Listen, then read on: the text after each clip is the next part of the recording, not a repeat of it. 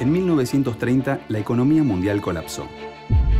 Aquella gran depresión obligó a las potencias a abandonar los preceptos del libre mercado y el proteccionismo comenzó a ser la regla. Los países del viejo continente europeo dejaron de comprarnos bienes primarios, poniendo en jaque al modelo agroexportador que desde 1880 imperaba en la Argentina. Un país que no podía colocar sus productos primarios en el exterior tampoco podía obtener las divisas para comprar los bienes importados que necesitaba. Aquella fórmula que lo había convertido en el granero del mundo ya no podía colmar la demanda interna. Era necesario un cambio profundo y estructural.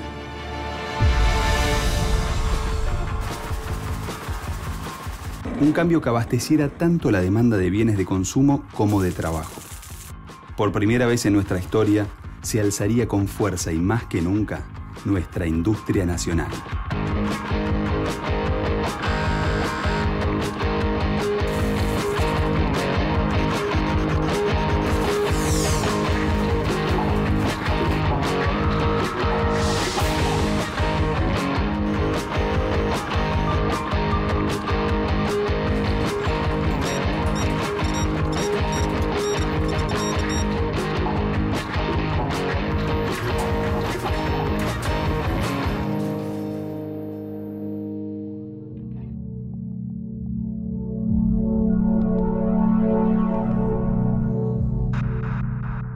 La crisis económica mundial de 1930 trajo muchos cambios, tanto a nivel internacional como en nuestro país. La idea del libre mercado había sufrido un golpe, que también iba a impactar en la industria nacional. La crisis del 30 implica que los mercados a donde nosotros vendíamos caen, nos dejan de comprar, esto genera una crisis de ventas, caen los precios de los productos primarios, digamos, los, alimentos, los granos, las carnes. Si en la Argentina del granero del mundo, en épocas de prosperidad, había ciertas posibilidades para la clase media, incluso para ciertos sectores de los trabajadores, ante esta crisis el modelo se achica. Y este achicamiento económico se traduce también en un achicamiento político.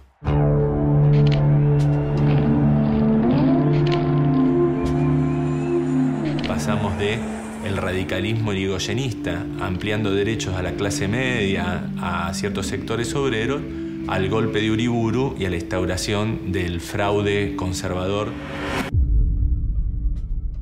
La propia ruptura de la capacidad argentina de, vender afuera y con esos dólares traer cosas importadas hace que bueno, eh, la crisis misma genere una protección para producciones locales.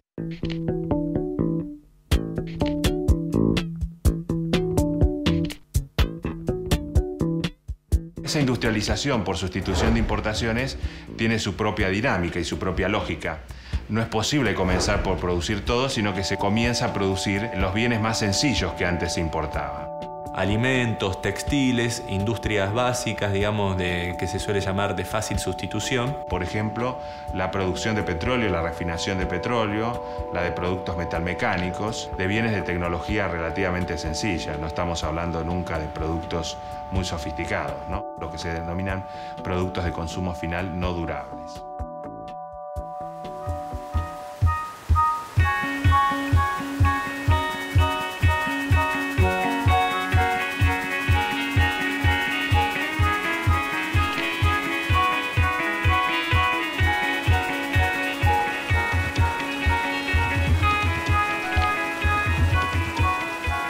Nombre es Omar Sisi. Soy operario de la empresa INTA y soy anudador y tejedor.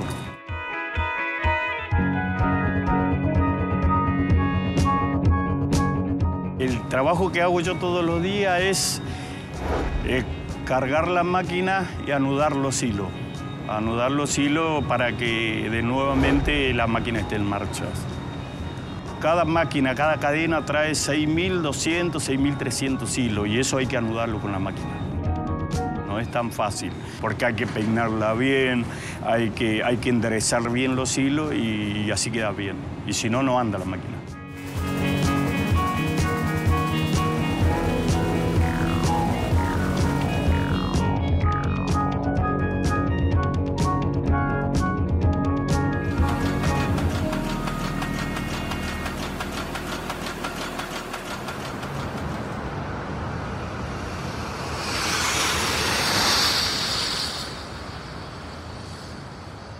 Aunque la primera etapa de la sustitución de importaciones dependió en gran medida de la metalurgia liviana, el general Manuel Sabio soñó con construir una verdadera industria pesada nacional.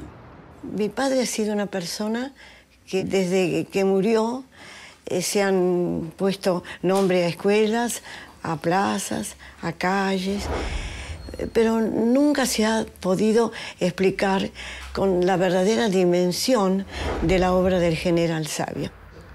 El contexto es, por un lado, un país que estaba en un proceso incipiente de sustitución de importaciones, de industrialización, y por el otro lado, eh, un contexto en el que la soberanía eh, y el resguardo de la soberanía nacional venía eh, incrementándose.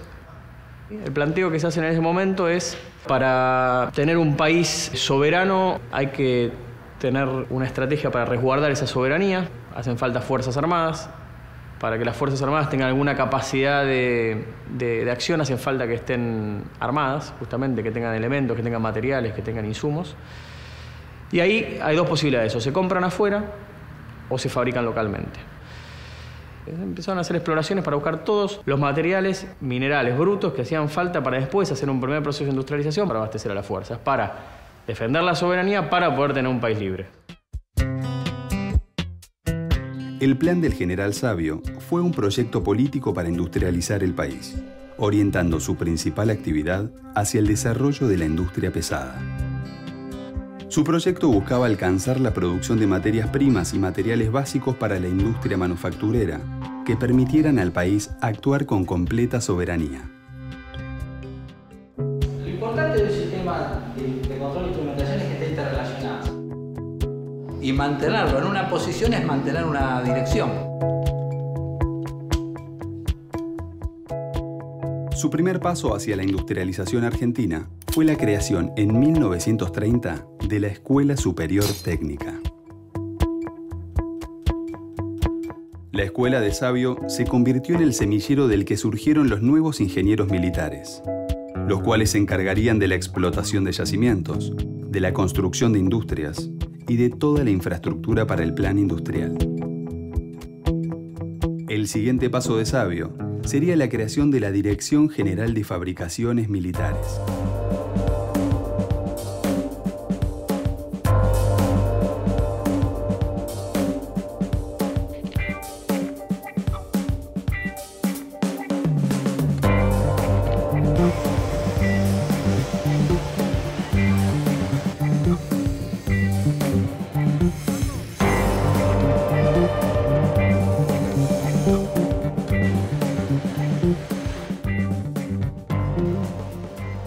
General Sabio, siendo su director, creó un plantel de 14 fábricas propias, participación en 8 sociedades mixtas y en 9 sociedades anónimas con mayoría estatal.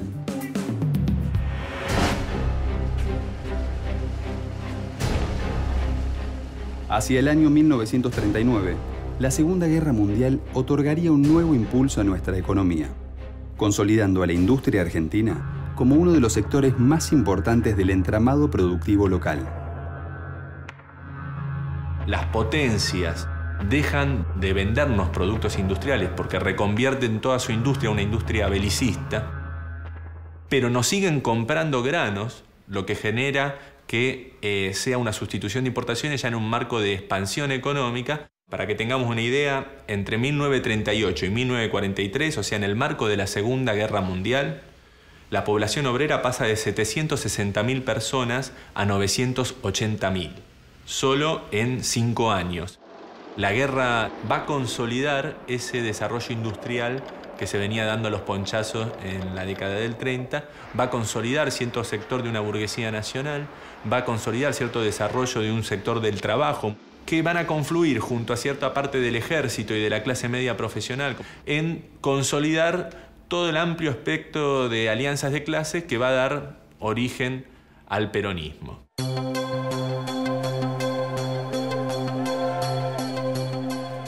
En 1943, un golpe militar puso fin al gobierno fraudulento de Ramón Castillo y a la llamada década infame. Desde la Secretaría de Trabajo y Previsión, el general Juan Domingo Perón comenzaría una política social que modificaría las bases de la estructura de la industria nacional. Es empezar a tener derechos. Este, esos derechos tienen que ver a una protección social que está vinculada al trabajo, a este acceso a la salud pública, al acceso a la educación. Las principales reformas fueron el establecimiento del seguro social y de la jubilación, la creación de tribunales de trabajo, la fijación de mejoras salariales y la instauración del aguinaldo, el reconocimiento de las asociaciones profesionales como los sindicatos y el estatuto del peón rural. En general, digamos, las posturas de los grupos empresariales van corriéndose hacia una postura de rechazo a las políticas sindicales y en general a las políticas económicas de 1943, ¿no? particularmente de la Unión Industrial Argentina. ¿no?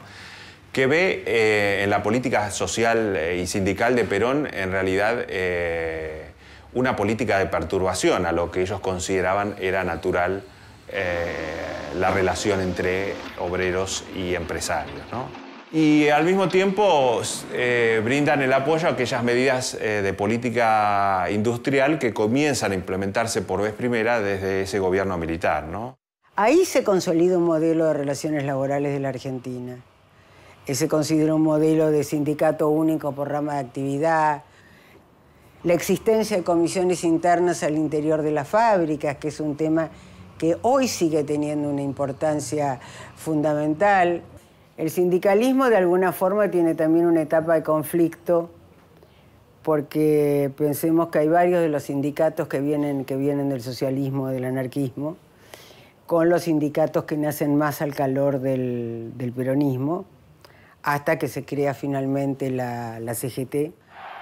Ese movimiento obrero que se une a la CGT tiene siempre una relación muy, muy vinculada con el Estado. Y esto lo vamos a ver a lo largo de toda la historia. El 24 de febrero de 1946, imponiéndose con el 56% de los votos, el general Juan Domingo Perón fue elegido presidente de la nación. Algunos historiadores dicen que así como el irigoyenismo fue el que trajo la clase media a la política en la Argentina, el peronismo trajo la clase trabajadora. El nuevo gobierno profundizaría la política de sustitución de importaciones, desarrollando planes que determinarían el destino de nuestra industria nacional.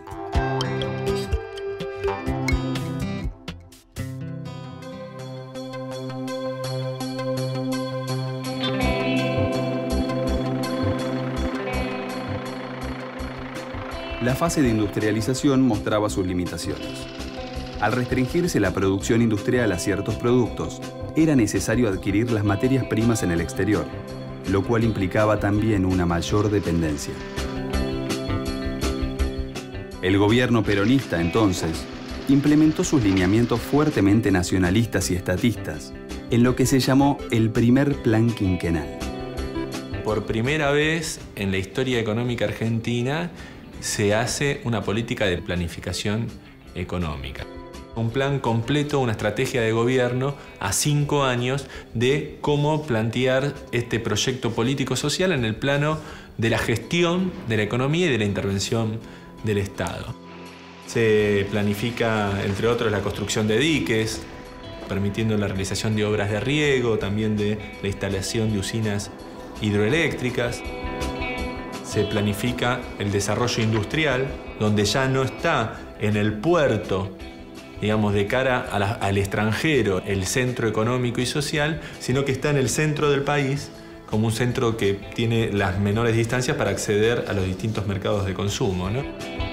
Se crea fabricaciones militares, se nacionaliza el Banco Central, se crea el IAPI, que es el Instituto Argentino de Promoción del Intercambio, lo que tiene es el monopolio de la compra de los granos en el mercado interno, que era el principal rubro que exportábamos. Le puede pagar un precio al productor local y vender internacionalmente a otro precio. Esto genera, por un lado, que el IAPI empieza a quedarse con una masa importante de recursos que va a volcar a la construcción de, por ejemplo, rutas, caminos, puertos, diques, las obras hidráulicas, colegios, escuelas, digamos, toda la obra pública que hay en esa época. Pero aparte el otro punto fundamental que logra el IAPI es que el precio de los alimentos en el mercado interno ya no depende del precio internacional.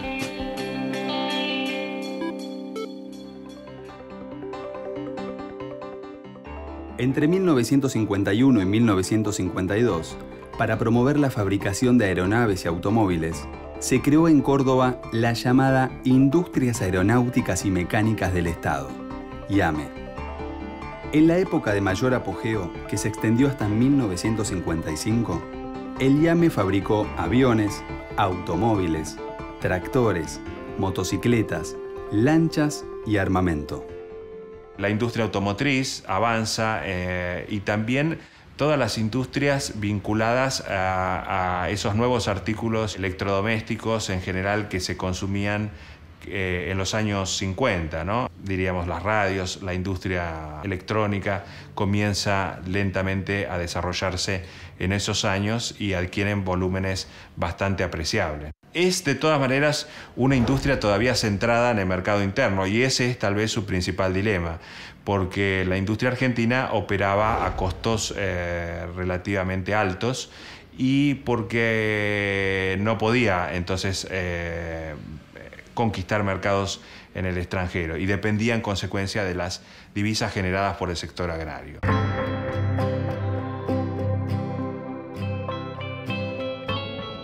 Como parte de la política de sustitución de importaciones, en 1947 se aprobó por ley nacional el Plan Siderúrgico Argentino que había elaborado el general Sabio, más conocido como Plan Sabio. Se crea Somisa, ya se había creado antes Alto Hornos ¿sí? Yendo desde el arrabio, yendo desde el mineral hasta, hasta, el, hasta el laminado del acero, en lo que es aceros especiales, y después se crea Somisa, que también eh, pasa a ser la principal empresa eh, de acero de Argentina. Lo importante es eso, que es una política de Estado. Eh, se empezó con la, Dirección de Fabricaciones Militares en el año 30, con un gobierno militar. Se siguió con la Dirección de Fabricaciones Militares en el año 42 y se continuó en la primera presidencia de Perón con la política siderúrgica.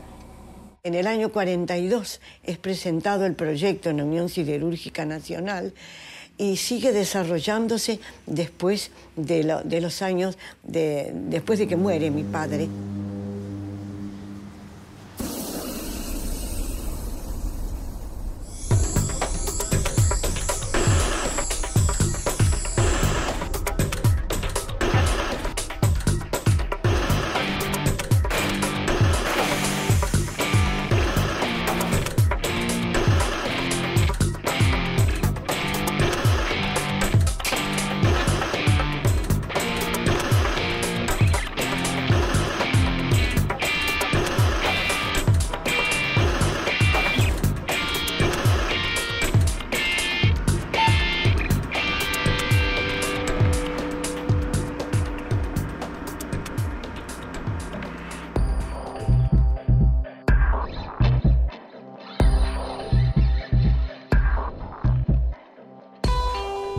Otra de las empresas estatales clave que surgió como parte del plan industrial fue Astilleros y Fábricas Navales del Estado, integrada por el astillero Río Santiago y la Fábrica Naval de Explosivos Azul.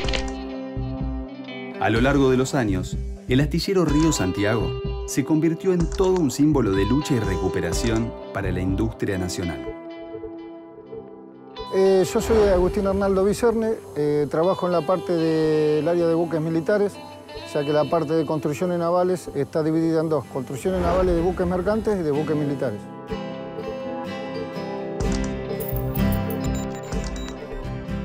Cuando se comienza el buque, lo primero que se planifica es el proyecto del buque que se va a hacer, se compran los elementos pertenecientes al mismo, se compra la chapa, que es lo que primero se va a procesar, con el diseño ya previsto, se la se la va trabajando de forma tal de que pasa por un proceso de granallado, de pintado, después se la corta y se la moldea con las especificaciones del buque, con el proyecto del barco, ¿verdad? ver que uno ve navegando buques que, lo, eh, que han nacido de donde uno, porque mi sector, lo que es la gerencia técnica, vemos desde el momento que nace, el momento que nace y después de pronto ver cuando se bota el buque, bueno, eso no, no hay palabras para describirlo.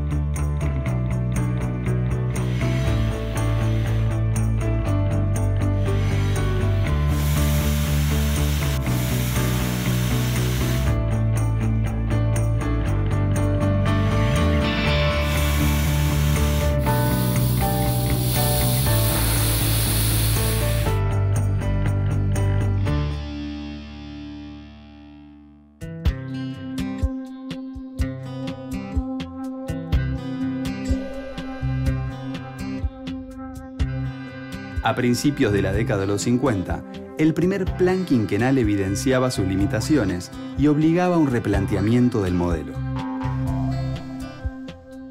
La política fundamental de esa primera etapa del peronismo era la redistribución del ingreso, la mejora de las condiciones de los sectores trabajadores. Si bien favoreció en términos generales alentar el consumo, favoreció el crecimiento industrial, no favoreció completamente el cambio estructural, ¿no? el desarrollo de industrias de base y demás.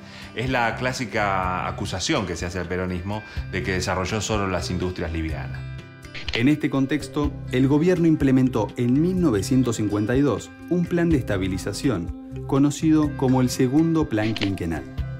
Sus principales objetivos fueron la expansión de las industrias de base, es decir, petróleo, siderurgia, química y petroquímica, la mejora de la productividad del sector agropecuario, la reducción del gasto público, la contención de los salarios y el fomento de ingresos de capitales extranjeros.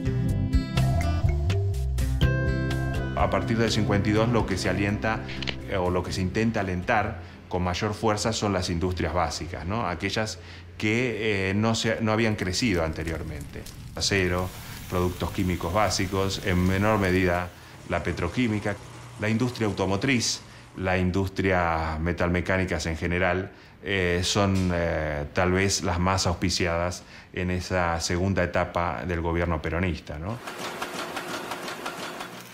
El segundo plan quinquenal no se termina de completar, porque en realidad eh, debía terminarse en 1957 y el gobierno militar que derrocó a Perón lo derogó en 1955.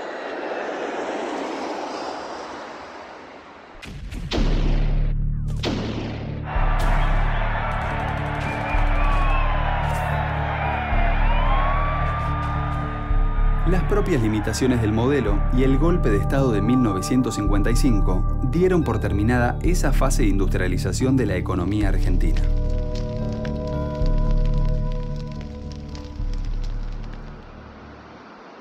Con el golpe de 1955, los empresarios de alguna manera tomaron revancha en ese plano, ¿no? No en el plano de los salarios, pero sí en el plano del manejo de sus empresas tomaron todas las medidas que antes el gobierno peronista o los sindicatos no posibilitaban tomar, ¿no? en cuanto al despido de trabajadores, en cuanto a la reestructuración de las fábricas, etcétera, etcétera.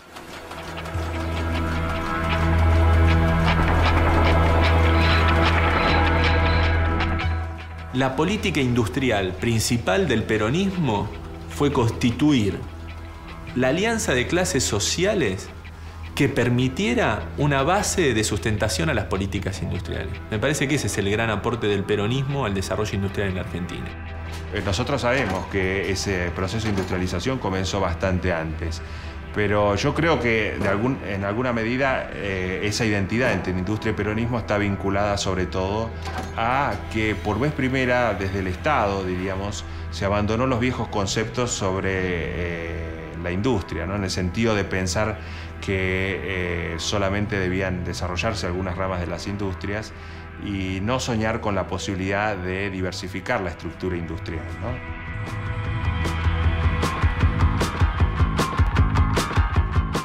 Después de casi 10 años de peronismo, la industria nacional había quedado fortalecida, pero trunca como eje económico.